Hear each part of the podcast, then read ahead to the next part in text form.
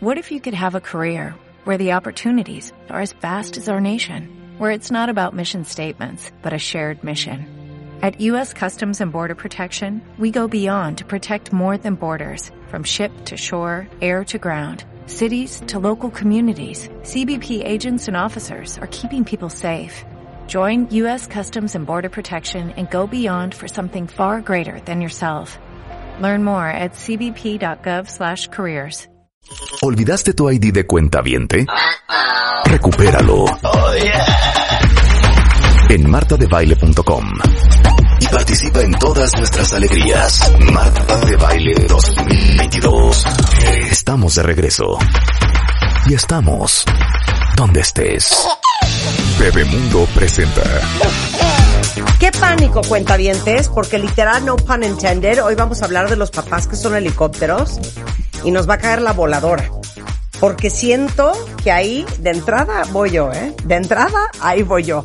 A ver, Juan Pablo Redondo, que tiene más de 25 años de experiencia trabajando con niños, con adolescentes, con familias, eh, es terapeuta familiar, eh, escrito seis libros. Seis libros. Seis libros. A ver, dame los títulos hacia el hilo. Límites y berrinches, hablemos de sexo con los niños, adolescencia, cómo entender a tu hijo, separación y divorcio, cómo no afectar a tus hijos, mi hijo es gay, una guía para padres, y el último y más reciente es auxilio a las redes sociales y mis hijos. Híjole. Pues mira, eh, el padre helicóptero, hoy, bueno, vamos a, a- a dar una Papá o pequeña mamá. Sí, o mamá puede introducción, ser. ¿no? Sí. Porque bueno, se habla ahora de tres tipos de crianza distintas. Uno es el papá helicóptero, que es el que ahorita nos vamos a referir. Tenemos también un maravilloso y horrible papá quitanieves para finalmente podernos convertir en lo deseable y lo indicado que serían los papás trampolín. Pero bueno, vamos a empezar justamente con los papás helicóptero. El padre o madre helicóptero es aquella persona que se desboca implacablemente sobre el niño por miedo a la sobreprotección, gestionando cada movimiento y decisión que toma el niño. Literalmente, el Sí. padre helicóptero es un par de papás, sean ambos o uno, que literalmente flota encima del niño, encima del joven, resolviéndole la existencia. ¡Qué horror! Miren, Developmental Psychology dice que los niños de dos años cuyas mamás son demasiado controladoras tienen menos probabilidades de gestionar bien sus emociones e impulsos a los cinco años y de tener más problemas emocionales, ansiedad y dificultades académicas a los 10. Resumiendo, hay amores que matan. Hay amores que matan. Entonces, a ver, es el padre que se desboca implacablemente sobre el niño con miedo y sobreprotección. Así es. Y es alguien que, como dijimos, como un helicóptero, ya ven que el helicóptero se puede mantener en un mismo lugar Sí. y caminando al ritmo de que vaya el niño. Y está claro. permanentemente resolviéndole los problemas al hijo. Todo Entonces, el ¿Cuál tiempo. es el mensaje que mandas? No, el mensaje que mandas es, eres un inútil, no puedes, sin mí no vas a poder. Pero es bien importante, Marta, entender, ouch, que los padres helicóptero, los padres sobreprotectores, Ajá. generalmente provienen, ojo, de la necesidad del padre de sobreproteger, no del niño de ser 100%. sobreprotegido. A El niño ver, no pide yo ser lo voy a aceptar, sobreprotegido. lo voy a aceptar, lo voy a pagar y lo voy a pagar en efectivo. Mis hijas dicen que yo soy un helicóptero. Se los juro que no saben cómo he mejorado según yo. Bueno, ellas también dicen que estoy mejor. Ya, ya, ya, ya este, ¿Sabes de andas dónde más viene? altito. Sí, ya, ya vuelo más alto y ya, y ya como que me desfaso. ¿Sabes qué siento? Que las madres y los padres que tenemos, Juan Pablo, mente catastrófica, Sí. tendemos a ser papás helicópteros. Entonces, obviamente yo le dije a mis hijas, hay una app que se llama Life 360, que es una app que es un geolocalizador. Claro. claro, ¿no? Sí, sí, sí. Entonces mis hijas saben que no viven en México. Y entonces les dije, oigan, descubrí una app que se llama Life 360, en donde quiero que se metan para que yo sepa dónde, ¿Dónde están. Claro, claro. Y me dijeron, bueno, pero tú estás trastornada. Ajá. Me dijeron, obvio no. Y yo, ¿Qué les pasa? No están entendiendo que hay tragedias en el mundo y que está muy peligroso.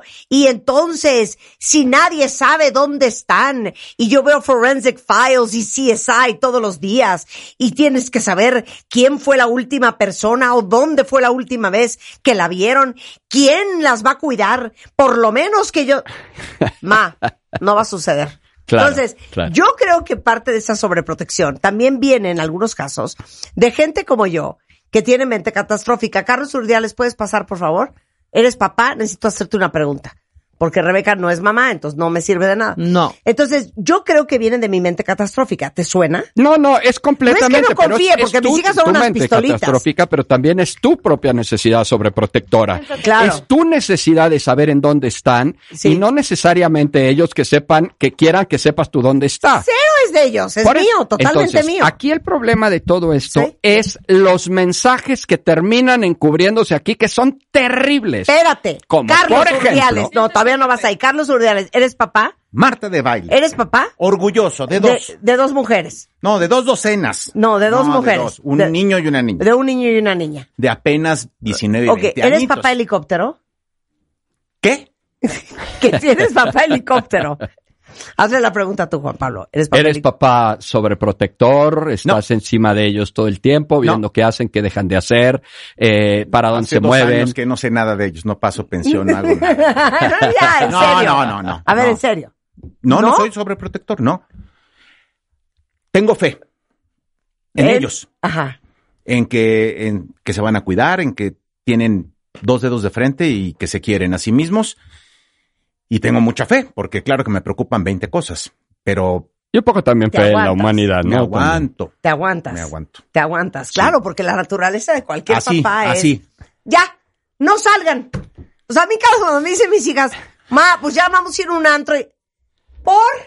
Es que no salgan. Pero Hoy ¿sabes quiero qué? descansar. ¿Sabes qué? Mi mamá me estoy dando cuenta que era un poco igual. Sí, claro, quiero descansar. Sí. Claro. ¿Cómo crees que te vas a dormir? Yo le digo, ya no aguanto la tercera, llegado. ya no aguanto. ¿A qué hora llegan tus hijos? Tres de la mañana. Ah, mis hijas llegan hasta las 5. Como no viven aquí, allá Pero los yo horarios son ellos. diferentes. Entonces claro, no, yo, ya no voy doy, por ellas, yo ya pero no yo doy. no duermo, claro. Ya, una salida. Pero, La pero segunda, te, ya. Pero te voy a decir qué pasa. Que me estoy cayendo en cuenta que yo creo que mi mamá era igual, pero me lo disfrazaba. Claro. Porque en vez de decirme, no salgas, qué peligro, qué preocupación, no voy a dormir, me decía, yo no sé por qué no te puedes quedar en la casa leyendo un libro. Pata de y yo a los perro. 19 años, claro, claro, Sí. 100%. Mira, el problema de todo Gracias, esto, Carlos, por tu participación. es algo terrible en la vida de los individuos. Y es el hecho de que los mensajes que se mandan a los hijos pueden ser terribles. Por ejemplo, uno muy importante es que pareciera que pudieras no confiar en tus hijos. Sí. ¿No? ¿Por qué? Porque estás descalificando la posibilidad de que ellos se cuiden a sí mismos, estás descalificando la posibilidad de que ellos resuelvan sus problemas por sí 100%, mismos. 100%, ¿no? como dice Carlos, yo tengo fe en que no tienen dos dedos de frente Exacto, y que entonces van a tú tomar buenas confías en ellos, ¿no? Sí, sí, sí. Y aquí, obviamente, pareciera que si tú no confías en ellos, lo que vas a generar muy probablemente al paso del tiempo es una inestabilidad emocional en ellos, porque se van a convertir en el el, eh, como, como en esta preocupación tuya, pero extendida a ellos. Yo tengo una gran cantidad de pacientes que hoy me dicen, es que me, me siento como mi mamá conmigo. Le digo, es que tú ya no necesitas a tu mamá, tú ya te la tragaste. Y claro, nosotros internalizamos la figura de mamá, la figura de papá, y transitamos con ellas por el mundo, Claro, claro. aún cuando no nos demos cuenta de ello. Claro. Entonces, cuando tú te vuelves en esta parte sobreprotectora, pues obviamente puedes generar esta gran inestabilidad. ¿Por qué? Porque estás resolviéndoles todo el tiempo la existencia y de esta manera, pues ellos em- em- aprenderán que no, los problemas no los tienen que enfrentar ellos. ¿Por qué? Porque tú se los resuelves. Ay, Juan Pablo, ya basta. Mira, aquí dice María. Eh, Mayra, Mayra Ponte, dice Marta, yo tengo esa app, la de Life 360, y también RPAC, o sea, dos, para saber dónde está mi hija. Tiene 13 años, vivimos en Estados Unidos. Tristemente soy helicóptero, tratando de mejorar cada día, trabajando en mí. Eh, Noemí dice, oh my God, así soy yo, mamá, helicóptero, helicóptero. Eh, apenas reparo en cuenta que soy totalmente el helicóptero. Exactamente, esa mente catastrófica es la peor del mundo. Eh, ¿Se puede que los papás sean helicópteros con un hijo y con otro no? Porque a mi hermana todo le resolvían y a mí me dejaron crecer de forma, pues, más silvestre, dice Altaira. Te amo, Altaira. Este, a ver, ¿dice? Sí, definitivamente. Hay, hay un dicho, y esto, perdón, me voy a permitir este, hacer un medio chiste, porque eh, cuando hay rivalidad entre los hermanos, y entonces yo veo que eh, protegían más a mi hermano que a mí y demás, siempre les digo, esto es un medio chascarrillo, le digo, es que no tendrías por qué ponerte celosa. O sea, los papás tienen la obligación de cuidar y proteger al hijo más tonto. Claro, No, Claro, Fernando dice, de mí no van a estar hablando. Es una ansiedad con los niños, es que 100%. A ver, entonces, Es que en realidad muchos padres eh, helicóptero consideran que los hijos pudieran ser como ineptos para manejarse y para gestionarse. ¿Sí? La sobreprotección, decía yo, proviene de la necesidad del padre o de la madre de sobreproteger, no del niño de ser sobreprotegido. Pero la sobreprotección limita y obstaculiza el desarrollo emocional de los niños. Es como vivir en una burbuja en el que yo como papá te evito enfrentar los problemas. Y la pregunta obligada es en qué momento vas a aprender o vas a enseñar a tu hijo a enfrentar los problemas. Cuando tengan 45, cuando te mueras y tú ya no estés, entonces en ese momento será el momento preciso para que empiecen a enfrentar los problemas. No, lo tienen que enfrentar desde chiquitos. Yo pongo un ejemplo siempre y es, oye, ¿a qué edad hay que enfrentar a los hijos a la muerte? Mm, cuando algo se le muera. Pero ¿cómo? Si tiene dos años, pues a los dos. Si tiene tres a los tres, tiene cinco a los cinco y si tiene diez a los diez. Y qué suerte tiene que a los diez no se le haya muerto nada. Hay que enfrentar a los hijos a las situaciones que se viven para que aprendan justamente a enfrentar las cosas. Una de las labores más importantes que como papás tenemos que tener es enseñar a nuestros hijos a autocuidarse y a autocontrolarse. No cuidarlos nosotros Claro. y controlarlos nosotros. claro, yo le decía a mis hijas siempre, cuando eran más chiquitas, ya ahorita tienen 26 y 23, pero en mi mente tienen 5 y 2. Ocho y Eh, claro, cuatro, claro, sí. 8 y 4. Este, ustedes tienen que aprender a autorregularse, porque un día yo no voy a estar. Y Vidal Schmil dice algo bien, bien sabio también, un poco lo que acabas de decir tú. La chamba de un papá o de una mamá es enseñarle a los hijos a vivir sin ti. Sí. Sí, claro, claro, por supuesto. O sea, ustedes, a ver, les voy a hacer una pregunta horrenda.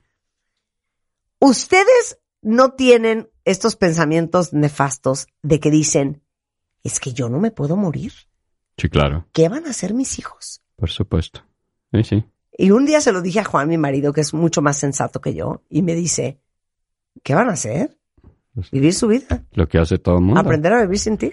Sí, sí, No va a pasar nada, ¿eh? Y yo, no es que yo no me puedo morir. sí. sí. ¿Cómo mis hijas, ya ¿Qué van a sabes? hacer sin mí? ¿Qué van a hacer sin mí? Claro, 100%. Yo lo digo diferente, es lo mismo. ¿Qué Yo dices? siempre digo que el objetivo último de todos los padres de familia tendría que ser preparar a sus hijos para la vida. Claro. ¿Para qué? Para que justamente cuando tú no estés, estén preparados para la vida. Y esto es lo que nos tendría que llevar necesariamente a funcionar al interior de la familia como la sociedad funciona o por lo menos debería de funcionar. Claro. Para que cuando mi hijo salga a esa sociedad, él sepa perfectamente cómo funciona. ¿Qué pasa con un hijo sobreprotegido que sale al entorno? Tú lo sabes, Marta, el nivel más elevado, el porcentaje más alto de niños buleados son los niños sobreprotegidos. Ay, cállate ya, Juan Pablo. Armando dice, me quiero morir.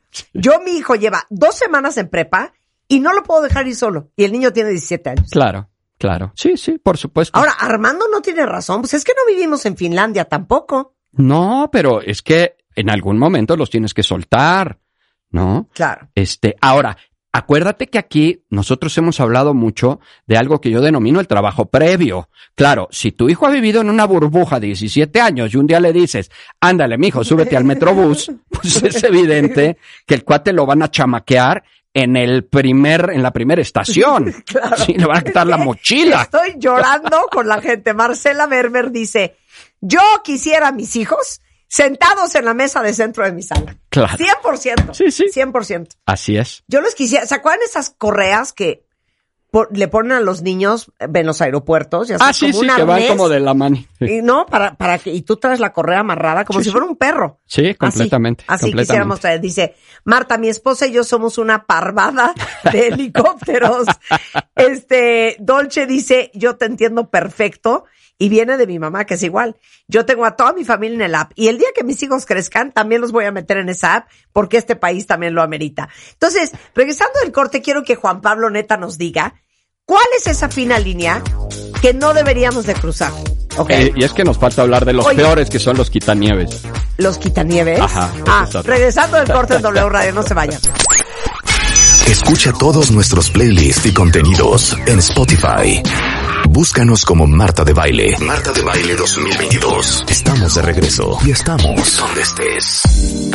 Qué horror, ¿eh? Estamos hablando cuentavientes con Juan Pablo Redondo, que es un extraordinario eh, terapeuta, psicólogo, eh, muy especializado en niños y adolescentes, sobre los papás que somos papás helicópteros. He llorado de risa leyéndolos en Twitter con todos los que están describiendo eh, y aceptando que son papás helicópteros. Mira, Lu dice que ella es hija de una mamá sobreprotectora y no saben lo difícil que es. Tengo 39 años, dos hijos y sigo viviendo en casa de mis papás. Me cuesta mucho trabajo tomar decisiones, todo me da miedo y lo peor es que a veces repito el patrón con mis hijos. Totalmente de acuerdo. Mira, te voy a hablar 100% de algunas, solo de algunas consecuencias de ser un papá helicóptero. Solo algunas, y no son todas. Uno, los hijos, a fin de cuentas, empiezan a no poder aceptar la corrección o las críticas de los demás y de sus jefes. Eso es lo que estamos viviendo con los jóvenes de hoy. No les puedes decir ni mi alma, porque luego, luego se sienten, luego, luego les duele, luego, luego te acusan. Eh, yo acabo de tener ahorita la, eh, rápido lo comento, la, la experiencia de un chavo, hicimos una evaluación psicológica de un chavo y entonces, bueno, eh, hablamos, mira, tu hijo es muy inteligente, es muy capaz, tiene estas cualidades, tiene estos potenciales, pero pues es flojo, es irresponsable, no le gusta trabajar, bla, bla, bla, bla, bla, es muy comodino, manipula, no sé qué. La mamá acabó furiosa, furiosa porque le toqué a su querubín. ¿No? Y estamos hablando de una evaluación psicológica, no estamos hablando de que yo me lo conocí. De la vida real. ¿eh? No, y que me lo encontré en el mercado y le platiqué a la mamá, ¿no? Entonces, incluso en términos de, eh, de psicología del propio consultorio, los papás seguimos sobreprotegiendo a los papás, a los hijos como, como si de verdad los estuviéramos atacando, ¿no? Obviamente también hay una gran cantidad de jóvenes que continúan confiando y recargándose en sus padres. Déjame decirle a mi papá. El otro día yo entrevisté a una chava para terapeuta para la clínica y me dijo, le voy a comentar a mi papá de lo que me estás planteando para ver si eh, acepto el planteamiento que me estás haciendo. Era una profesional, era una psicóloga, era una chava que tenía 32 años Cállate. y estaba preguntando, me estaba diciendo ella en, en la cara que le iba a preguntar al papá si aceptaba el trabajo. Cállate, porque esas mujeres crecen y dicen, hombres, ¿eh? Le voy a preguntar, a- déjame preguntarle A a, mi opinión, ¿no? Y su opinión es su marido. Claro, Así claro, me dice un amigo mío de chiste. A ver, ¿qué onda? ¿Comemos el viernes? Sí, perfecto. Ok, nada más déjame le pregunto a mi opinión. Y la opinión es la esposa, ¿no? Me muero de risa. Él, él lo hace de chiste. Pero, pero si hay gente que entonces es, híjole, se quieren ir todas a Las Vegas, déjame le pregunto a mi marido, ¿de qué me estás hablando? ¿Qué más? Sí, eh, esta, eh, esta cuestión del padre helicóptero también genera algo que creo que a todas luces eh, se ve, que es la dependencia emocional. El problema es que la dependencia emocional, como bien tú lo decías y lo decían los cuentavientes, es, es que yo quisiera que mis hijos dependieran de mí toda la vida y se esfuerzan para que sus hijos dependan de ellos toda la vida. Pero esto contiene, en el fondo trasfondo de la vida inconsciente, tiene un trasfondo de agresión. ¿Por qué? Porque el día que yo no esté, estoy, eh, pues faltándote, te está faltando algo, estoy haciendo que tú dependas de mí. Y eso tiene un contenido bastante agresivo. ¿Sí? Estamos también evitando preparar a nuestros hijos para el fracaso. Una de las grandes consignas que tienen los jóvenes de hoy es su incapacidad para tolerar la frustración, que es esa posibilidad de aceptar que las cosas no siempre van a ser como uno quiere, porque los chavos siempre quieren que las cosas sean como ellos quieren, ¿sí? Y si no, mami, mami, ¿me resuelves? Papi, ¿me resuelves? No, bueno, dice aquí una cuenta justamente abonando a lo que acabas de decir. Confirmo que soy mamá helicóptero. Cuando mi hija, de 17 años, no supo cómo prender la estufa con un cerillo, yo no daba crédito que hasta para entender una estufa le resolvemos a los hijos. Claro. Y ya no digamos el boiler, ¿eh? Porque el otro día que se apagó el boiler no había manera. ¿No? Tres hijos en casa y no había manera. y así de, pues con agua fría, ¿no? Pues, pues está apagado el boiler, ¿no? 100%. Eh, no, muy mal. Estamos haciéndolo muy mal. Se los digo en serio, cuenta bien. Entonces, nada más quiero cotejar. Le acabo de escribir a mis hijas y les puse, mi amor, ustedes sienten que he mejorado mi mamá helicóptero y me pone mi hija mayor. Siento que un poco sí, pues estoy avanzando, claro. Y me pone, ¿pero qué? ¿Le echaste ganas para bajarle? Y yo, obvio. Claro. Y me dice, tipo, y entonces le pongo así y le pongo un emoji de una cara roja, roja sudando y me pone, ¿pero cómo? Y entonces, bueno, ya no, ya no puedo contestar. Pero mis hijas reconocen que he mejorado. Un poco. Ok, que he mejorado. Que has mejorado un poco. Que he mejorado un poco. ¿Qué más es eh, es, es, claro que una de las grandes consecuencias adicionales de los papás helicóptero es esta tendencia de los chavos a, eh, a victimizarse, a siempre poner los problemas afuera, a que siempre hubo eh, cuestiones que influyeron en que yo esté como esté sin poder asumir la parte que le corresponde, porque entonces, mamá, tú no me avisaste que tenía examen. ¿No? No, y aparte luego pueden crecer y en el trabajo es, es que mi jefe es un horror, es que el trabajo no está padre, es que no me gusta cómo me trata. Entonces todo el mundo es culpable. Todo el mundo es culpable. Menos, uno. ¿Por qué? Porque están habituados y acostumbrados a que los papás giren alrededor de ellos. Y evidentemente, pues claro, el, el, la posibilidad de enfrentar el fracaso es completamente nula. Eh, hablábamos rápidamente antes del corte para que los que no les haya quedado tan claro y que este no les eh, sirva. Hay unos papás peores que son los papás quitanieves, ¿sí? Ah, ¿cuáles son esos? Ahí, ese sí no te la puedo adivinar. Ok. El papá quitanieve eh, va un paso más allá de los niños, de los chavos, e interviene eliminando todos los obstáculos que el chavo pueda tener. En el papá helicóptero, yo te resuelvo las broncas que vas teniendo. En el papá quitanieves, yo te voy quitando los problemas que vas a tener para que no los enfrentes. ¿Eh? ¿No? Y entonces, obviamente, es un estilo de crianza en donde los papás van metiendo a los hijos a la escuela que les acomode, preguntan cómo manejan eh, el bullying, cómo manejan la disciplina, para que su hijo pues vea si embona en ese sistema y en esa manera. Son estos papás que, como mi niña que entrevisté, pues nos tiene que decidir si es un buen trabajo para su hija o no. Eh, son papás, tú por ahí contabas alguna vez alguna anécdota de que eh, tu mamá, creo, le hablaba a tu ah, ex jefe. Cállate, cállate. No, me acuerdo, no sé que te acuerdes de esa. Cuando yo empecé a trabajar tenía 21 años, trabajaba en WFM. Sí, sí. Y obviamente trabajábamos hasta las 12, 1, 2, 3 de la mañana. Como trabajan aquí. Y mi jefe era el negro González Iñárritu. Entonces, a lo que se refiere Juan Pablo es que un día mi mamá le habló al negro. le habló a mi jefe y le dijo, hola eh, Alejandro, soy la mamá de Marta y te quiero decir lo siguiente.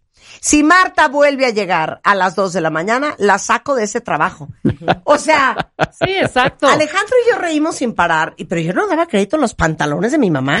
O sea, yo tenía 21 años, era mi primer trabajo, bueno, mi segundo trabajo. ¿Cómo crees que le vas a hablar al jefe a decir, o me mandas a la niña temprano, la saco de trabajar? Claro. Yo creo que todas las que estábamos en eso, igual mi mamá. Mi ¿eh? mamá era una gran mamá helicóptera. Sí, sí. Ya está mejor, pero. Mi mamá sigue siendo una mamá Escríbele, por favor, y dile que ha mejorado un poco tu mamá. Te lo juro que sí. Pero sí, o sea, ayer hablé con uno de mis hermanos y me dijo, oye, ¿qué onda? Y yo, ¿qué? Pues dice mi mamá que estás fatal. Y yo, ¿de cuál parte? Que estuviste en el hospital. Y yo, ajá, una hora por taquicardia. No, pero que te vio agotada. Que está preocupadísima, que estás malísima. O sea, ya hizo un chisme en mi familia de que yo estoy casi, casi agonizando. Esa es mi mamá. Claro. Y entonces, ahí el papá Quitanieve eh, tiene una eh, idea evidentemente eh, errónea de que la autoestima de los hijos y la confianza y la seguridad viene desde afuera. Entonces yo tengo que protegerte de todo, quitarte todos los obstáculos, evitar que vayas a un trabajo y te rechacen. Entonces le hablo a mi amigo para que te dé trabajo y entonces de esa manera, pues cuando tú vayas a pedir trabajo ya te asegure que va a trabajar ahí. Yo conozco personas que le pagan al amigo para que le paguen al hijo contratándolos. Qué idiota eres.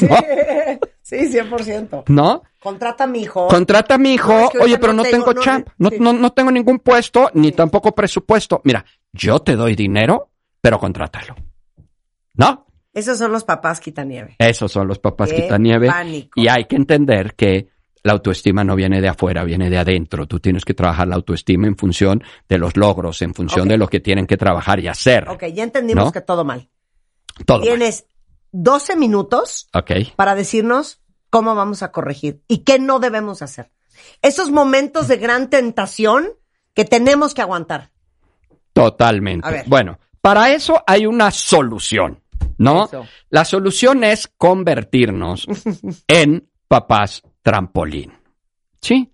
Papás trampolín, en términos muy simples, es un papá que impulsa a sus hijos a crecer que impulsa a sus hijos a enfrentar la vida.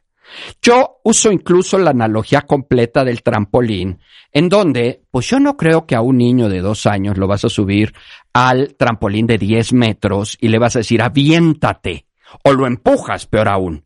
No, vas a empezar con la orillita, con tu hijo de dos años que se va a aventar y pues va a ahogarse tantito, lo rescatas, luego vas al de un metro, luego vas al de tres, al de cinco y al de diez. Pero finalmente, cuando un niño está o un joven está para aventarse a la alberca de la vida, tú no te vas a aventar con él, ni te vas a aventar para darte primero tú el espaldazo y luego el caiga en blandito. No, tú lo tienes que ir enseñando a, mira, Tú te tienes que aventar a esta alberca de la vida de tal manera. Primero parado, cierra los brazos porque si no te vas a dar un cate en los antebrazos. Tienes que no bajes la cabeza, súbela por si no te vas a dar. Y entonces el niño se avienta y se pega y dices, mijo, te lo dije. estoy diciendo. Entonces tienes que volver a subirte y volver a intentarlo y hacerlo y intentarlo y hacerlo hasta que tengamos maravillosos clavadistas de 10 metros y que esté sin ti. ¿No? Que no tengas que estar tú ahí. Muy bien. ¿Cuáles son los papás trampolín? Son aquellos en donde los padres impulsan a los hijos a crecer y a ser resilientes, a enfrentar adecuadamente la vida. Es decir, con sus recursos, con sus herramientas, con sus armas. Claro, es cierto que tú le vas a enseñar a tus hijos que hay armas y cuáles son y cómo se usan, pero tendrían ellos que enfrentar estas eh, estas eh, situaciones, estas adversidades que vivan. También permiten que, ojo, los hijos cometan errores. Se vale cometer errores, es válido cometer errores, es incluso eh, factor de aprendizaje cometer errores. Y tenemos que permitir que nuestros hijos los cometan en lugar de estárselos evitando todo el tiempo. Porque justamente porque les evitamos los problemas, resulta que no saben enfrentar la frustración que se vive de un error. ¿Por qué? Pues porque nunca los has vivido. Yo te los he resuelto. Otra es, eh, los padres eh, trampolín enseñan a sus hijos la responsabilidad personal al no rescatarlos de todos los conflictos. La responsabilidad es un elemento súper importante en la crianza que siempre explico de manera genérica. Y es, la responsabilidad es hacerte cargo de lo que te corresponde hacer. Y es responsable de tus actos, de tus afectos, de tus cosas, de tus relaciones, de tus errores, de tus fallas, de las consecuencias de tus actos. es que sí. Y pues tienes que hacerlo cuando te enfrentes a ellos no te vas a ser responsable de algo a lo que nunca te has enfrentado. Voy a poner el ejemplo más estúpido que hay, pero es un perfecto ejemplo. Te llama tu hijo al 10 para las 11. ¡Ma! ¿Qué pasó, mi amor? Oye, un favor. Es que hoy tengo clases de educación física y tenía que haber traído el balón, no lo traje. ¿Me lo traes? Y ahí vas tú. Claro. A llevar el balón a la última hora. En lugar de decir, no, mijito, es tu responsabilidad y aprendes. Lección aprendida. Y vas a bajarte, te van a bajar el... En eso, aplausos para mí. En mi vida me senté con una de mis hijas que la tarea que ya hiciste, la tarea que a ver te voy a explicar esto, que te voy solas, ¿eh? Ah, ¿te fue pésimo? Ah, no, es tu bronca. ¿Cómo crees? Pero finalmente también hay una parte muy importante que, que, puede, que puedes resaltar y es tus hijas son muy funcionales, tus hijas son Súper mujeres que están en Estados Unidos, claro. están estudiando en otro lado. Un doctorado, este, con eso solas, les digo todo. ¿No? Claro. Lo cual, Claro. pues tienes lo tuyo, pues también. ¿Sabes qué? También tengo mis cosas. Claro, tengo claro, mis cosas, claro, Juan sí, Pablo. sí. No, No, todo, to- sido no todo está mal. Sí. Eh, ¿Qué hacen los papás trampolín? Pues le dan independencia a los hijos. Una independencia que les va a permitir la autonomía, el ser competentes, el ser resistentes frente a la frustración. No hay nada más importante que un hijo sepa que las cosas no siempre van a ser como él quiere y que cuando las cosas no sean como él quiere, tiene que enfrentarlo de la manera que sea. Claro. Eh, hace, en el fin de semana, la verdad es que me encontré en una, en una serie, no sé qué, una frase que me fascinó ¿Qué dice? porque decían, este, sí, eh, tienes que aprender que, ah, no, tú siempre querrías que las cosas fueran como tú quieres. Pero a la vida eso no le importa. eso está divino. No, Precioso. a la vida no le importan las cosas como tú las quieras. ¿Sí? Precioso. Y eso pues es parte de ese aprendizaje, ¿no? Muchos padres también enfrentan su propia realidad emocional de ansiedad y depresión y es importante reconocer que pueden tener problemas y buscar solución en lo personal o también en terapia. O sea, si tú tienes un nivel de aprensión, llamémosle sutilmente, enfermito, pues entonces tienes que curarte tú, tu aprensión, tu sobreprotección, tu angustia, tu, tu propia depresión, tu propio miedo, porque pues eso es claro que lo vas a contagiar. Hay una gran cantidad de papás que afortunadamente llegan a terapia, llegan a la clínica diciendo, busco ayuda para mí, porque yo creo que estoy contaminando a mis hijos de Ah, mis propios miedos. Muy bien. ¿no? Y esos miedos, pues la verdad es que son eh, muy, muy claros. El papá trampolín confía en sus hijos. Decía Carlos hace rato algo que va directamente relacionado con esto. Confía en sus hijos lo suficiente como para permitirle manejar las dificultades de la vida y confía lo suficiente en él como padre también para superarlo, para enfrentar lo que se viva. Claro. Y esto es, pues, parte indiscutible de la resiliencia.